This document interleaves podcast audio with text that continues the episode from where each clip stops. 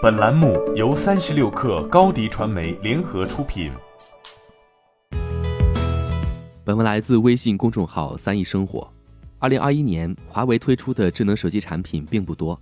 仅有包括 Mate X 二、P 五十系列以及 P 五十 Pocket 在内的少数高端产品，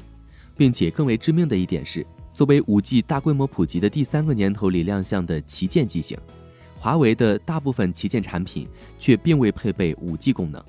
就在外界传言 Mate 五十系列将在今年亮相的这个当口，有传言称，阿华发布的所有手机还是只有 4G 版本，但是通过手机壳可以做到 5G 的效果。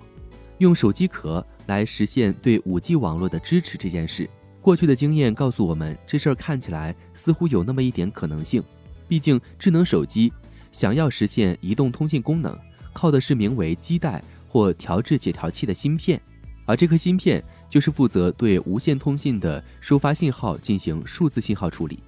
调制就是用基带脉冲对载波波形某个参数进行控制，形成适合于线路传送的信号。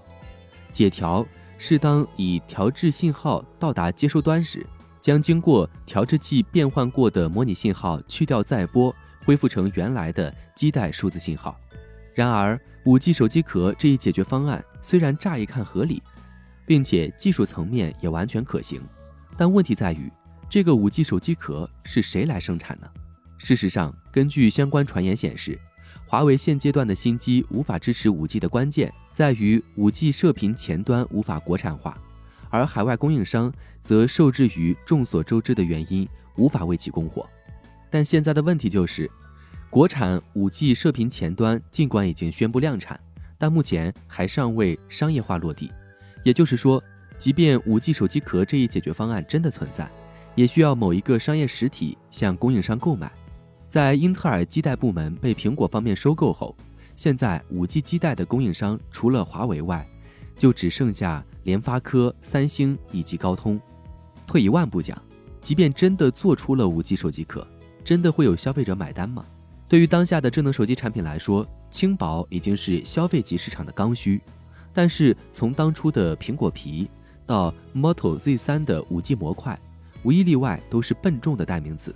毕竟在手机壳里要塞入基带芯片和电池等，重量必然要比传统的手机壳翻了几番。即便供电可以用反向无线充电来解决，但是内置的 5G 基带电路板本身也需要占用一定的空间。最为核心的一点是，五 G 对于当下的消费者来说真的很重要吗？一个必须要承认的事实就是，从二零一八年至今，五 G 并没有出现一个真正意义上的杀手级应用。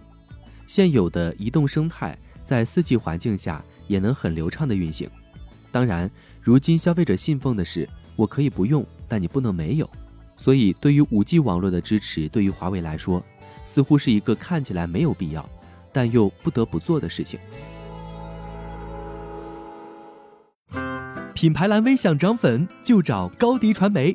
微信搜索高迪传媒，开启链接吧。